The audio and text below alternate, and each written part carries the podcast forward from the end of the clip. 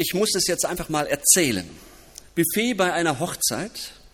Man hatte sich wieder selbst übertroffen, alles nur vom Allerfeinsten. Warum wurden eigentlich vorne nur so kleine Teller ausgeteilt? Und da höre ich mit meinem kleinen Teller in der Hand, das sieht ja super aus, aber morgen muss ich unbedingt wieder fasten. Solch ein Buffet, das geht ja richtig auf die Hüften, bis ich das Kilo zu viel wieder runter habe.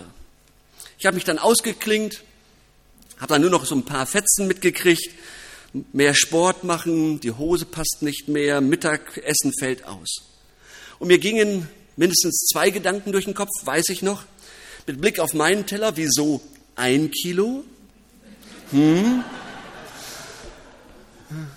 Sollte ja auch nicht bei dem einen bleiben. Und der zweite Gedanke, wie kann man sich nur bei solch einem super Buffet jetzt schon Gedanken machen, was morgen und übermorgen sein wird? Kann man nicht einfach fröhlich sich an dem freuen, was man gerade hat, sondern jetzt schon die trübe Last des Fastens thematisieren und das Ganze wieder schwer machen? Ja, wenn heute jemand fastet, dann fastet er meistens aus gesundheitlichen Gründen, aus kosmetischen Gründen. Wir haben gerade schon einiges dazu erzählt und gehört. Was Fasten mit meinem Christsein zu tun hat, das ist uns, glaube ich, relativ weit weg. Gehe ich von aus. Wir kennen das noch vom Ramadan, wir kennen es aus der Passionszeit, die auch die Fastenzeit jetzt ist.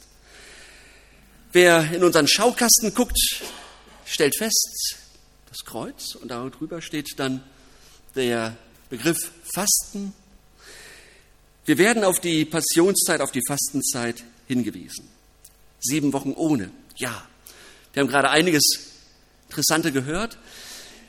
Ein Bekannter von mir, einer, der immer wieder aneckte bei den Leuten, hat sich mal für diese sieben Wochen vorgenommen, ein Sprechfasten auszuhalten.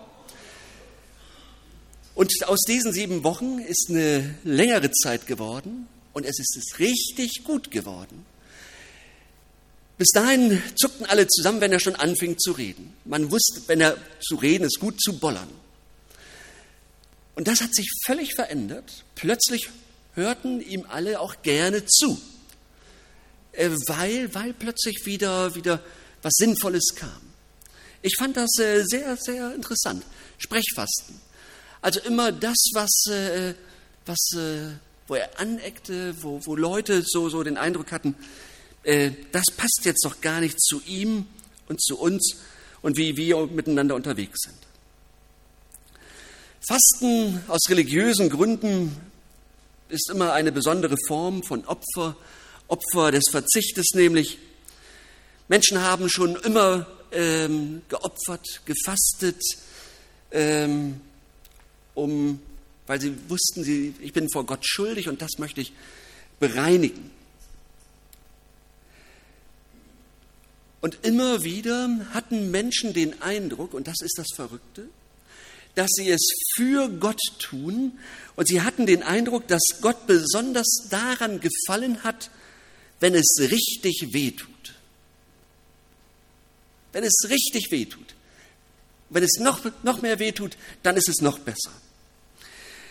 Auch heidnische Religionen kennen dieses Fasten, ähm, einen schmerzhaften Verzicht. Oft geht es damit einher, dass man auf Fleisch verzichtet, auf andere leckere Sachen und das alles auf dem Altar verbrennt.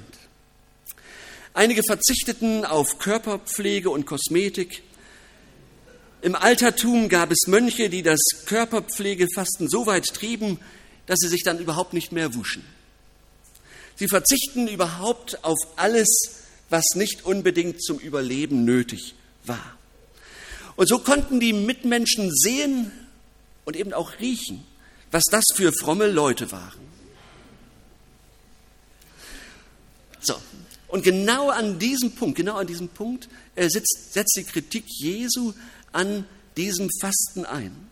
Jesus rät den Fastenden, keine Leidensmine aufzusetzen und nicht auf Körperpflege zu verzichten, weil sonst aus dem Opfer für Gott eine Frömmigkeitsshow wird vor den Menschen.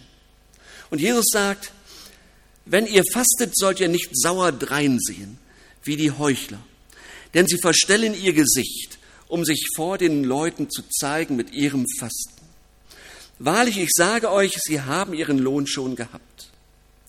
Wenn du aber fastet, fastest, so salbe dein Haupt und wasche dein Gesicht, damit du dich nicht vor den Leuten zeigst mit deinem Fasten, sondern vor deinem Vater, der im Verborgenen ist. Und dein Vater, der in das Verborgene sieht, wird dir es vergelten. Ein Abschnitt aus der Bergpredigt, Matthäus 6, 16 bis 18. Wir sind ja, ja unterwegs und dieses, dieser Abschnitt passt ja in diese Passionszeit hinein. Ich habe gedacht, ja, tatsächlich, das ist, glaube ich, immer auch eine menschliche Versuchung, dass wir uns mit dem, was wir tun, immer auch darstellen wollen. Ähm, es ist ganz, ganz schwer, etwas zu tun, ohne es auch mit Hintergedanken zu tun. Ich glaube, ist verständlich und das kennen wir. Dass wir mit unserem frommen Verzicht und allgemein mit unseren Opfern für Gott zugleich auch unsere Mitmenschen beeindrucken wollen. Ich glaube aber auch, dass es auf der anderen Seite wichtig ist für die Zuschauer, die das also sehen, äh, wie jemand opfert, wie jemand gute Werke tut. Dass man eben nicht alles gleich schlecht macht, was andere tun.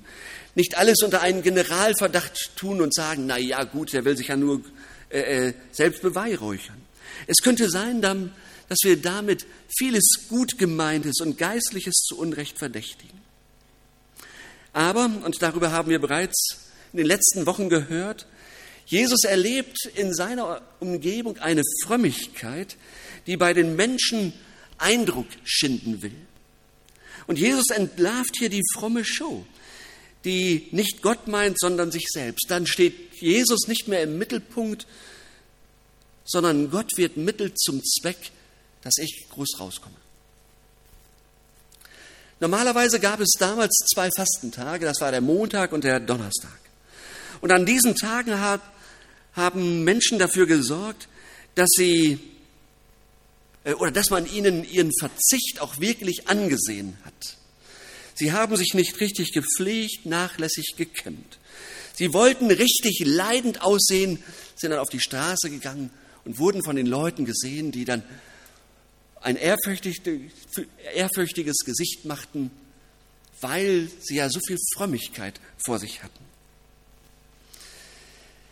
Und da fragt man sich doch, für wen mache ich das eigentlich? Wer soll mich eigentlich sehen? Welche Motive habe ich? Warum tue ich manche Dinge? Mache ich es, damit andere das sehen und mir auf die Schultern klopfen? Schwierig. Wir sagen, wir tun es für Jesus, für Gott. Genau richtig. Und trotzdem weiß ich auch, dass wir Lob brauchen. Wir brauchen Lob, klar, wir sind Menschen. Und das, äh, äh, das gehört mit zu uns dazu. Aber die Frage ist manchmal, was treibt uns? Wo ist mein Motiv? Jesus hält uns hier einen schonungslosen Spiegel vor. Da das Fasten nicht nur den Zweck, da hat das Fasten nicht nur den Zweck, sich neu auf Jesus auszurichten. Und das ist ein Problem. Gott möchte, wenn wir fasten, dass wir das im Verborgenen tun, dass es nicht alle sehen, damit wir keinen Applaus kriegen. Er möchte, dass wir nicht nach Bewunderung, Anerkennung und Dank anderer Menschen schielen, wenn wir das tun, sondern dass wir es aus Liebe zu Jesus tun weil es Jesus uns wert ist, weil Jesus uns so groß geworden ist, dass wir sagen, ja, ich möchte eine Zeit haben, der mich nichts anderes belastet. Das ist der Hintergrund. Dein Vater, der in das Verborgene sieht, wird dir es vergelten. Niemand ist so vollkommen, ich weiß das, dass er das ohne Hintergedanken machen kann. Unsere Herzen sind eben nicht rein, sondern da ist noch Sünde drin. Weil Jesus hier und in der ganzen Bergpredigt das sagt, hält er uns damit auch einen Spiegel vor. Entweder ein Mensch fastet und opfert und dient Gott, schielt dabei aber auf seine Mitmenschen, oder er entrüstet sich über die Heuchler, die das doch nur tun, damit sie selbst groß rauskommen. Und das ist äh, auch ein Problem. Da möchte ich immer zurückfragen, was tust du denn? Was machst du denn? Was ist, es, was ist Jesus dir denn wert? Dienst du denn deinem Gott mit demselben Ernst, ohne, nur ohne Heuchelei und im Verborgenen? Opferst du wirklich, verzichtest du aus Liebe zu Gott auf Dinge, die auch schmerzlich sind? Oder ohne, dass irgendjemand davon etwas merkt? Oder ist deine Verachtung der Pharisäer nur ein Deckmäntelchen deiner eigenen Trägheit und Bequemlichkeit? Das kann auch passieren. Also bloßes mit dem Finger auf andere zeigen, das gibt es bei Jesus nicht. Da ist Jesus schon sehr klar und deutlich. Er sagt die Heuchelei nicht, aber auch nicht einfach nur draufschlagen und selbst bequem sich im Sessel zurücklehnen. Wenn wir in der Bibel nach Anweisungen suchen, wie wir fasten sollen, dann werden wir nicht fündig. Nirgends heißt es, du darfst am Freitag kein Fleisch essen. In sich hat Fasten in der Bibel keinen Wert. Und trotzdem gibt es in der Bibel unzählige, viele gute Beispiele von Gläubigen, die gefastet haben. Da ist Mose, da ist David, da ist Esra, Nehemia, Daniel und so weiter und so weiter. Und im Neuen Testament Hannah, Johannes der Täufer und seine Jünger und Jesus selbst und Paulus. Und die Spur zieht sich durch die Jahrhunderte hindurch. Und das ist das Verblüffende, wenn man Biografien liest von Menschen, die etwas Besonderes mit Gott erlebt haben, die ein großes Werk geleitet haben, was auch immer. Oftmals heißt es von ihnen, dass sie gefastet haben, gebetet und gefastet haben. Und das finde ich äh, faszinierend und wirklich zum Nachdenken. Das sollte uns zumindest zu denken geben, aber ein bestimmtes Fastenritual kennt die Bibel nicht. Mehr noch, es gibt in der ganzen Bibel und somit auch im Neuen Testament nirgends ein Fastengebot. Und wenn Jesus hier das Fasten auf eine Höhe stellt mit dem Almosen geben und mit dem Gebet, dann sollte uns das nachdenklich machen. Ein Du musst fasten lässt sich aber nicht ableiten. Und ein solches Gebot findet sich nirgends. Fasten ist etwas total Freiwilliges. Total freiwillig. Wir haben es gerade eben von Christina schon gehört. Für den Juden gab es im Gesetz nur einen Tag, den großen Versöhnungstag, wo es heißt, eine heilige Versammlung soll der Versöhnungstag für euch sein.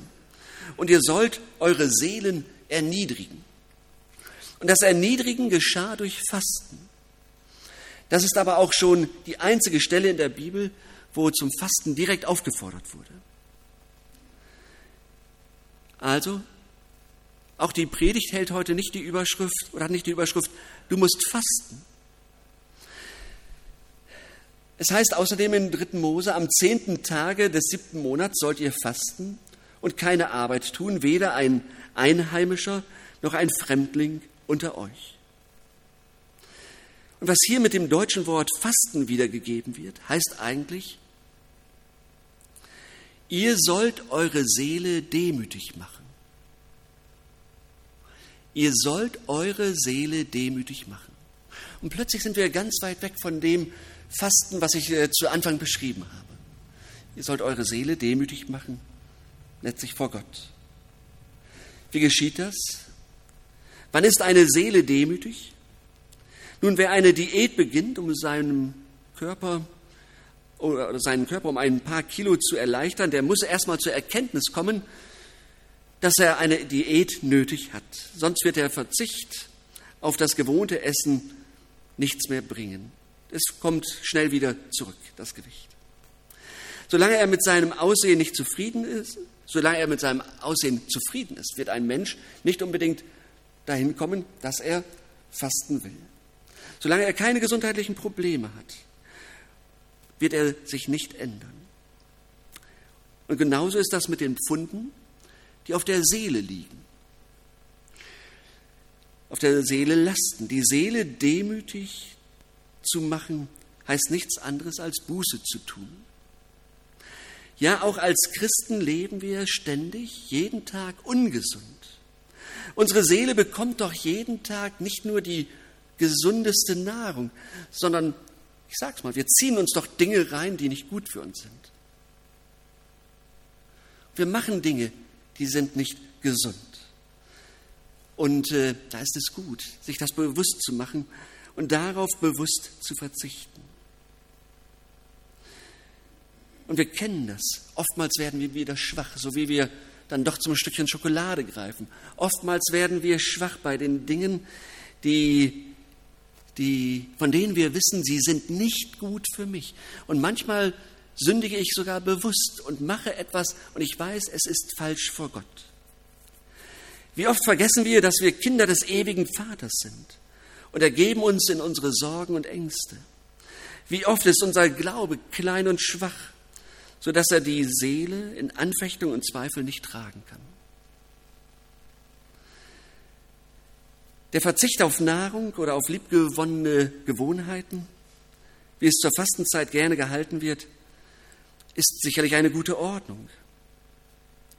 Aber Fasten soll immer auch ein Ausdruck, ein äußerer Ausdruck sein, was innerlich bei uns passiert. Ein Ausdruck der Buße, die im Herzen geschehen muss. Alles äußere Fasten bringt nichts, wenn innerlich nicht etwas passiert. Und Jesus macht klar, wenn ihr fastet, dann fastet von Herzen. Warum fasten? Wir haben das gerade schon ganz deutlich gehört. Äh, ein kurzer Durchgang äh, durch die Bibel, zum Beispiel in Trauerzeiten. David, als sein Kind schwer krank ist, dass er mit Bathseba hat ähm, und äh, das Kind dann stirbt, dann trauert er und fastet er. Meine ernste Suche nach Gott unterstreiche ich mit dem Fasten. Das wird hier deutlich. Meine ernste Suche nach Gott unterstreiche ich mit dem Fasten. Und Fasten ist vielleicht auch passend oder ein normales Verhalten bei tiefer Trauer. Oder es gibt ähm, in der Bibel Fasten in Angst und Anfechtungen. Vielleicht kennen wir das und vielleicht ist das ein Hinweis für uns. Oder bei, Fass, bei äh, Dingen, die mir einfach zu groß sind, die ich nicht unter die Füße kriege, wo ich schlaflose Nächte habe, wo ich weiß, dieses Gespräch, das auf mich zukommt, das kriege ich nicht gewuppt. Oder Fasten gehört auch zu Zeiten echter Buße, Ninive, sage ich nur. Jona sagt der äh, äh, Stadt Ninive ziemlich äh, lieblos an, dass sie platt gemacht wird. Und dann heißt es, dass die ganze Stadt fastet. Da glaubten die Leute aus Ninive an Gott und ließen ein Fasten ausrufen und zogen alle groß und klein den Sack zur Buße an ein Ausdruck dessen, was sie mit Gott erlebt haben. Was innerlich passiert ist, wird auch nach außen deutlich. Oder wenn Menschen für andere beten, Fürbitte halten, wenn sie es nicht mehr aushalten, wie das Volk lebt, wenn sie es nicht mehr aushalten, wie der Nachbar lebt, in welchen Verhältnissen, beten und fasten oder weil man betroffen ist über die Sünde meiner Geschwister in der Gemeinde. Beten und fasten. In der Bibel fasten Menschen in Zeiten wichtiger geistlicher Entscheidungen und Aufgaben. Man kann das in der äh, Apostelgeschichte nachlesen. Immer wieder beten und fasten. Ein Freund von uns, Henrik Ärmlich, Missionar, oftmals in Afrika, beschreibt in seinen Newslettern ständig, dass sie als Missionsteam sich vorbereiten, indem sie beten und fasten, weil sie nicht immer Klarheit haben, welchen nächsten Schritt sie gehen sollen. Ob sie jetzt in den Süden des Sudans sollen oder nach Äthiopien oder, oder wo, wo es dann hingeht. Oder wie sie mit einer bestimmten Situation umgehen sollen. Und da gehört es ganz selbstverständlich dazu, dass sie beten und das Fasten gehört dazu. Man hat den Eindruck, da wissen Missionare sich noch einmal viel deutlicher auf Gott angewiesen als wir, wo vieles im Leben so normal ist und alles geregelt ist. Wozu brauchen wir denn noch so eine Klarheit? Wir wissen doch alles, unser Leben läuft doch so ab. Der Tag ist durchgetaktet. Und dann ist das bei den Missionaren anders. Und es kann sein, dass so das Normale unseres Lebens uns dazu verleitet, diese Dinge nicht mehr vor Gott auszubreiten, manches nicht mehr vor Gott zu bewegen. Die Frage, die sich mir stellt, warum nutzen wir das nicht auch, wenn wir gerne ganz bei Jesus sein möchten.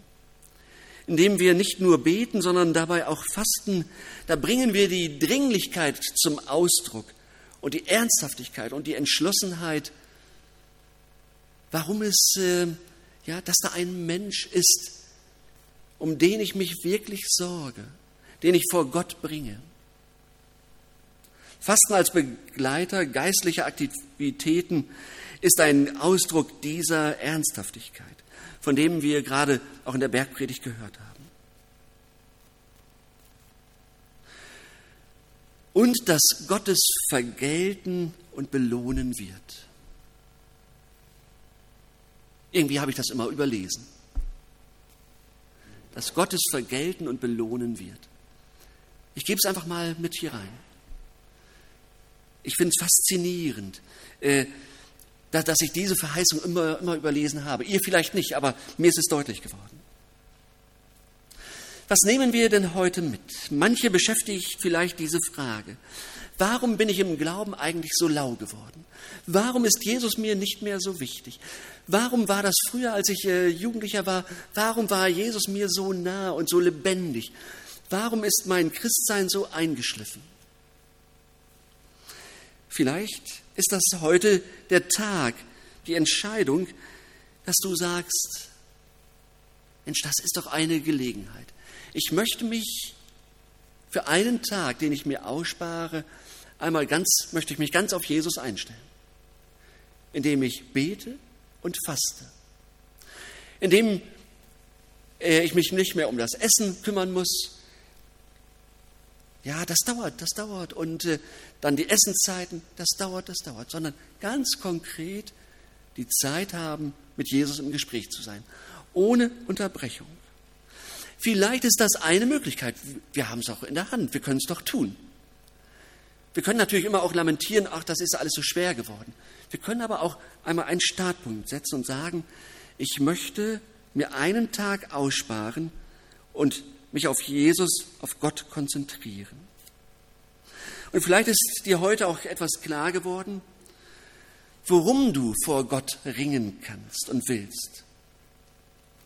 Vielleicht ringst du um eine kriselnde Ehe, um einen, einen Menschen in der Gemeinde, um einen Arbeitskollegen, um einen Nachbarn oder um eine ganz konkrete, schwierige Situation, die wir, die du vielleicht kennst in der Gemeinde oder in deiner Familie. Beten und fasten.